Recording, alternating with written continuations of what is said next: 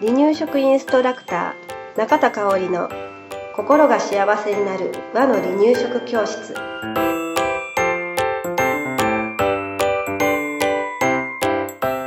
第16回始まりました。こんにちは。離乳食インストラクターの中田香織です。今日は番組が始まって初めてのゲストをお迎えします。経営コンサルタントの中井隆義先生です。どうして離乳食の番組に経営コンサルタントの先生がとお思いになると思うので簡単にお話ししますね。私は一般社団法人離乳食インストラクター協会と家庭的保育所の2つを経営しているんですけれど後から始めた離乳食インストラクター協会の活動が増えてきて実は私の心に余裕がなくなってきたんですね。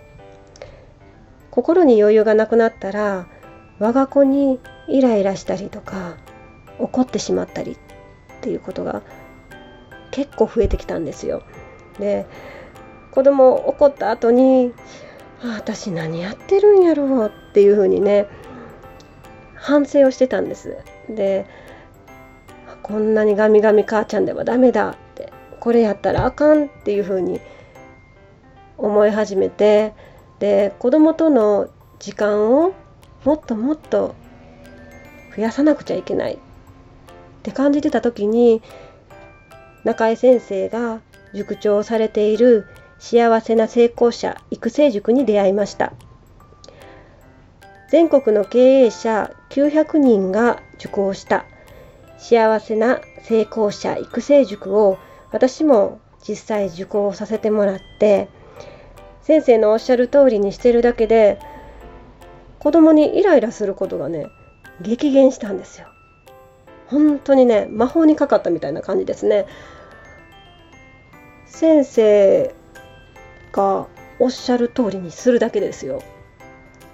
うん、で中井先生ご自身ね3人のお子さんのお父さんでもあるので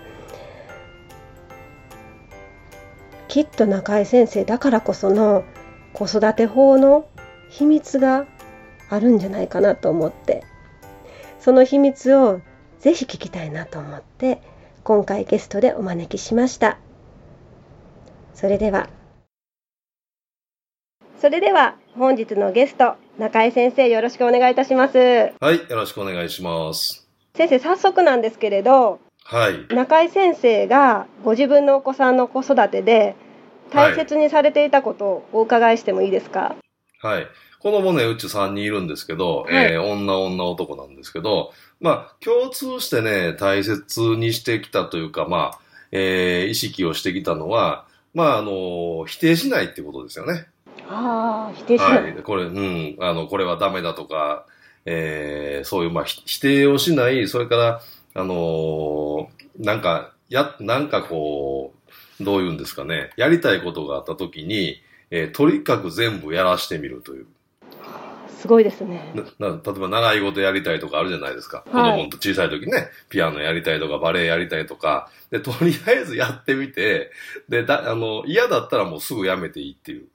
あ、すぐやめても大丈夫なんですね。はいはいはい。やってみないとわかんないから、それはね、心がけてましたね。あの、逆に言うと僕が子供の時に、あの、好きな習い事をさせてもらえなかったんで、僕はね、ピアノ習いたかったんですよ。はい。でね、で、当時そんな男の子でピアノ習うなんてなかったんで、はい、で、で、えー、で、別に、えー、行きたいとも思ってなかったんですが、英会話教室に行ってたりとかですね、子供の、子供の時、英語習いに行ったりとか、習字習いに行ったりとか、えー、要は親から言われたやつを無理やり言ってたんで、で、どれも全然ね、あの、芽が出なかったんですね。だから、だからやっぱり子供が自分がやりたいっていうやつでないと、なんか続かないし、あのー、まあ、芽が出ないですよね。そうかもしれないですね。うん。だからとり、で、でもその、とりあえずやってみて、現実とギャップって必ずあるから、あの、自分が思ってたのと違うっていうことってあるじゃないですか。その時またね、我慢して無理してやってももう芽が出ないから、もうその時すぐやめていいよっていう。それは意識してやってましたね。じゃあもうお子さんが楽しんで自分からやるっていうものをさせていただく。うん。はい。そうなんですね。はい。あと、まあ、さっき言いました否定しないね、とにかく。お前はダメだとか、あとは兄弟で誰々と比べてとか、比べたりしないっていう。それやってましたね。なかなか、あの、子育てしてるお母さんに、はい、私自身なんですけど、はい。ダメってどうしても言ってしまうんですよね。あ、それしちゃダメよ、あれしちゃダメっていうふうに心配やからこそ言ってしまうんですけど。そう、そう、逆言わないとダメなんですね。あの、人間の脳は否定形が理解できないので、な、何々しちゃダメって言うとしたくなる。なるほど。そうかもしれない。そうでしょはい、そうですね。例えばゲームで遊んじゃ、ね、ゲームで遊んじゃダメって言うと、その、ゲームで遊んでるとこ想像するから余計ゲームをしたくなるわけですよ。それより、なんか絵本、絵本読みましょうみたいな。なんか違うことね。否定形じゃなくて肯定形で違う結果を、あの、招くようなことを言わないとダメですね。すごい大事ですね。これ大事ですね。すごい大事ですね。はい。うん。それで、あの、まあ、せっかくなんでね、あの、まあ、私は普段経営コンサルタントの仕事をしてるんですけれども、まあ、脳科学と心理学をすごく勉強して、ええー、まあ、今の話みたいなね、ことも、えー、経営に取り入れながら、えー、中井塾っていうのをやってるんですけど、あの、脳のね、あの、成長とその時のポイントの話をね、えー、ちょっとしてもいいでしょうか。はい。よ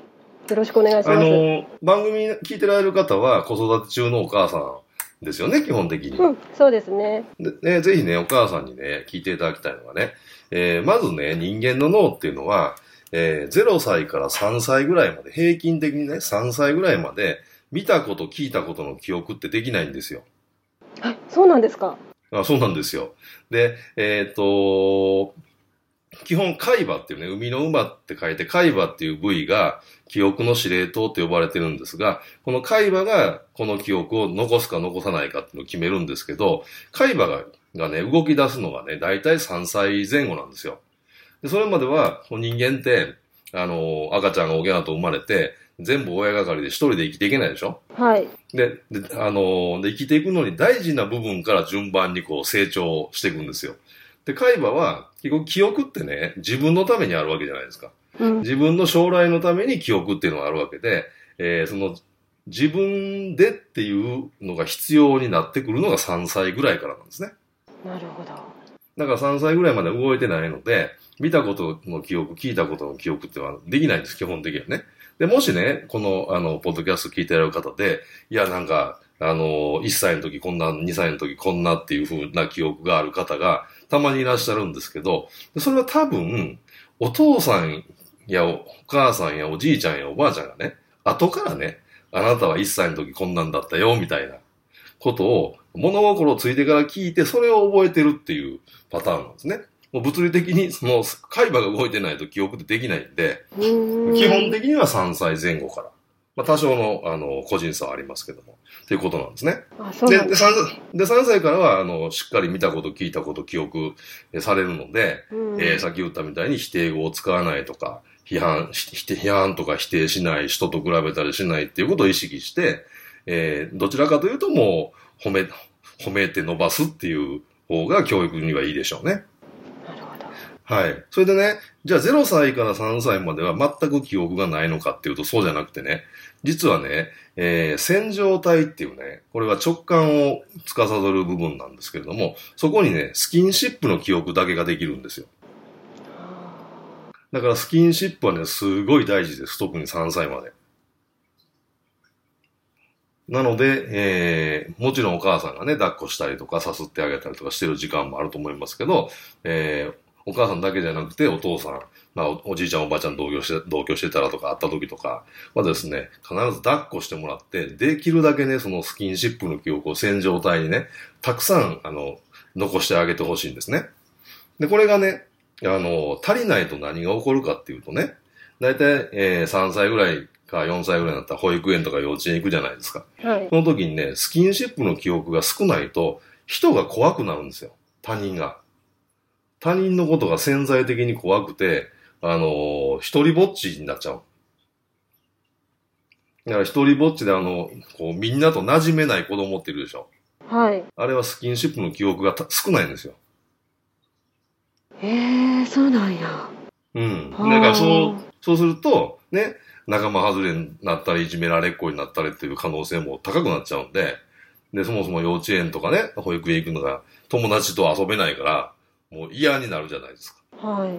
だからそうならないために、とにかくね、3歳までは、あの、スキンシップをね、あの、たくさん。で、それもお母さんだけじゃなくて、いろんな人からね、えー、抱っこしてもらうっていうのをね、あの、意識してやられたらいいと思います。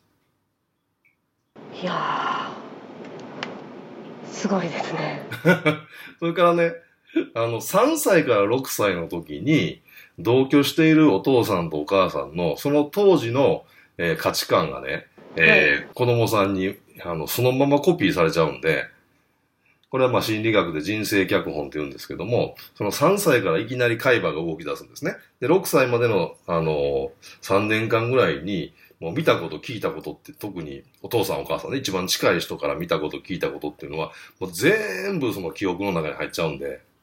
だからその時の声掛けとか接し方とか、えー、で、こう人ってさ、こうお父さんお母さんが例えば喧嘩してるとかわかるじゃないですか。はい、で。そういうのも入っちゃうんで、あの子供さんの前で特に3歳から6歳までは、えー、いいものを見せて、いい言葉を聞かせるっていう。これを意識されるといいですね。で、これが3歳から6歳の時の当時のお父さんとお母さんの価値観が自分自身の原型になって、で、その後7歳以降、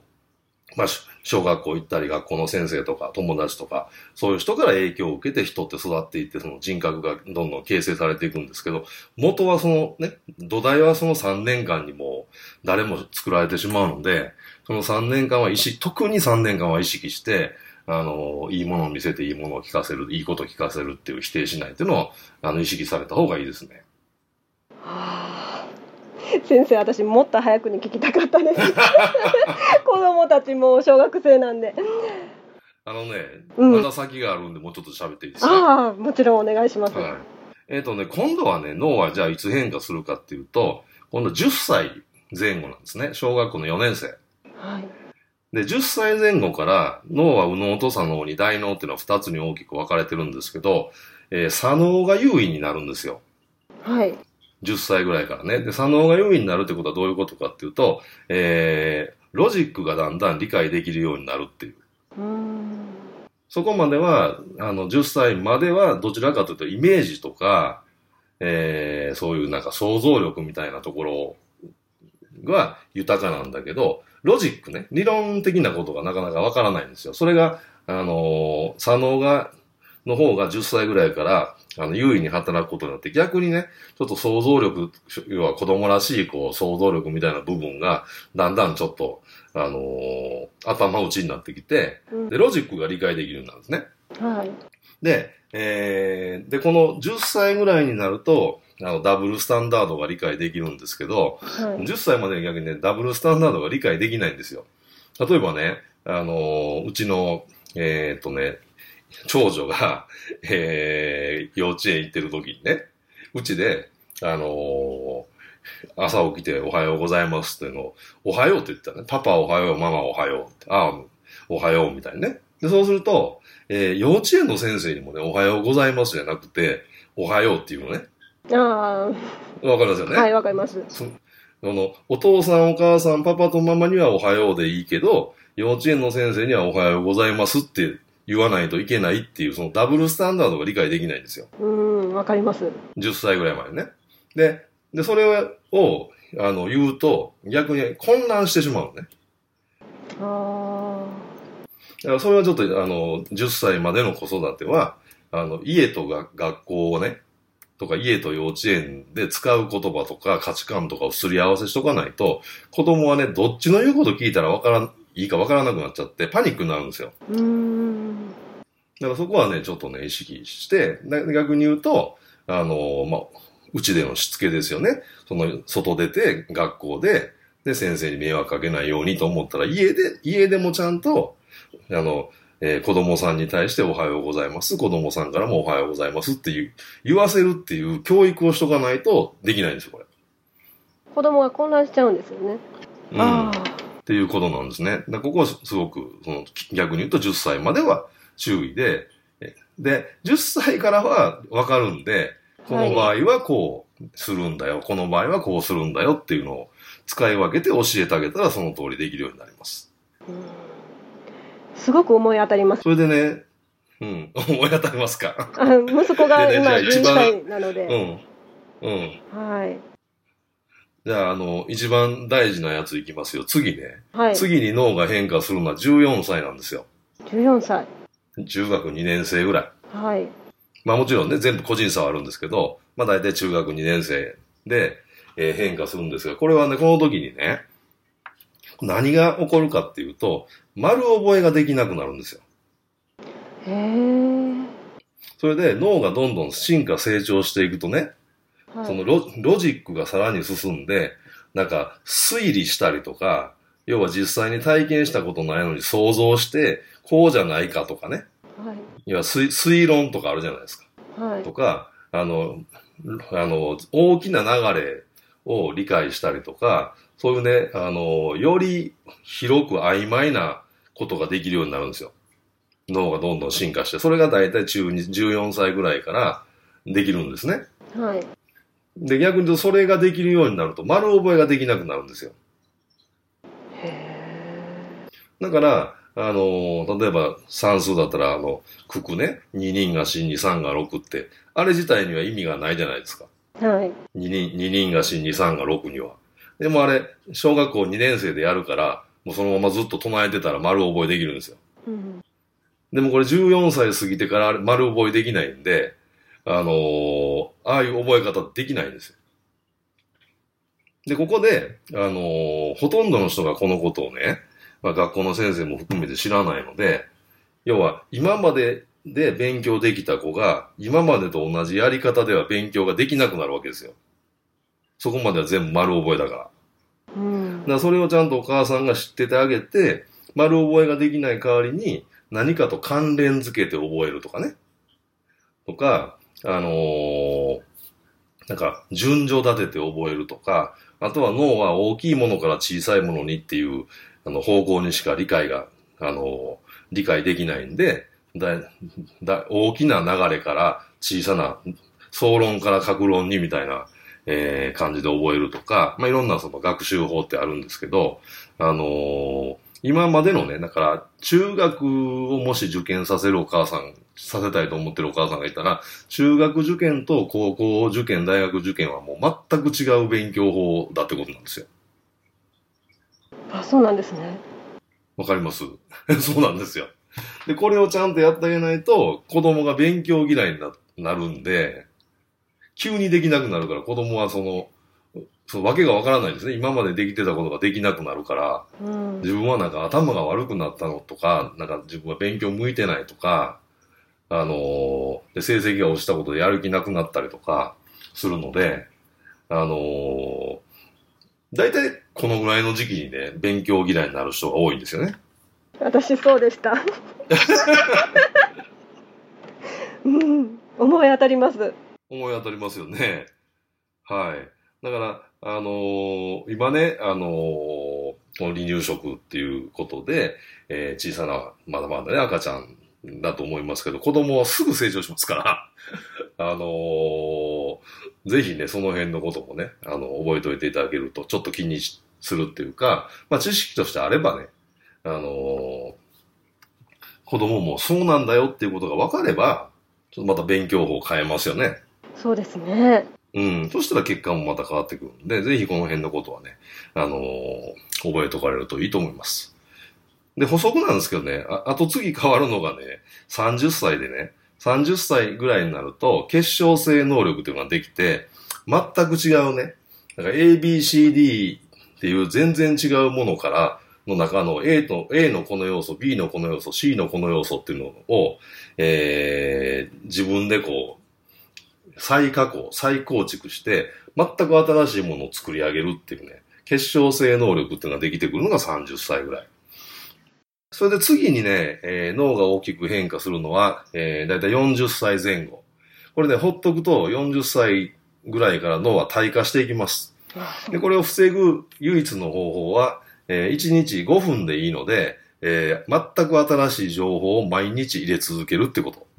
中身は何でもいいです。テレビのニュースでも新聞でも雑誌でも人と喋るでも、あの、何でもいいんですけど、ただ、新しくないとダメだよね。例えば、えー、なんかで事件が起こって、ワイドショーとか、えー、なんかニュースで、毎日毎日このニュースみたいなやってる。そういうのはダメです。一回入れたらそれはカウントされなくて、新しい情報として、えー、5分。だいたい5分ぐらい毎日入れ続けると。これをやれば50になっても60になっても70になっても80になっても90になっても、あの、ボケたりしないし、あの、どんどん脳は活性化されていきます。そんなもんですかね。はい。じゃあまだまだ、まだまだ私もいけますね。はい、全然いけますよ。1日5分頑張ります。はい、はい。はい。いやすごくためになるお話、たくさんありました。はい、おそらくこの聞いてくださってるリスナーの方は0歳のお母さんが多いんじゃないかなと思うんで、はいはいはい、もうとにかく今はスキンシップ。うん、とにかくスキンシップ、ね、シップですね。はい。で、そのお母さんだけじゃなくてね、えー、お父さんやおじいちゃんやおばあちゃん、ね、あのー、まあ、もう含めてね、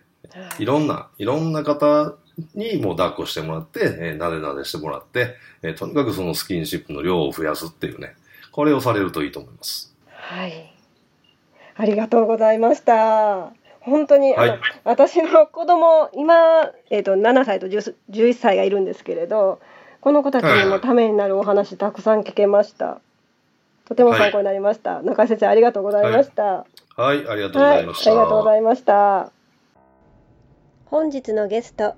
中井隆義先生のポッドキャスト幸せな成功者育成塾は毎週水曜日に配信されています。ビジネス中心のお話になるかと思いますが、今日のように心理学や脳科学のお話も先生されていますので、番組表を見て、あ、これ面白そうだなっていう番組きっとあると思いますので、ぜひお聞きくださいね。それではまた来週。離乳食インストラクター協会では赤ちゃんや家族の食事に活かせる離乳食講座。離乳食インストラクター協会2級1級講座を行っています。ご興味のある方は離乳食インストラクター協会2級1級講座で検索してください。この番組は一般社団法人離乳食インストラクター協会の提供でお送りしました。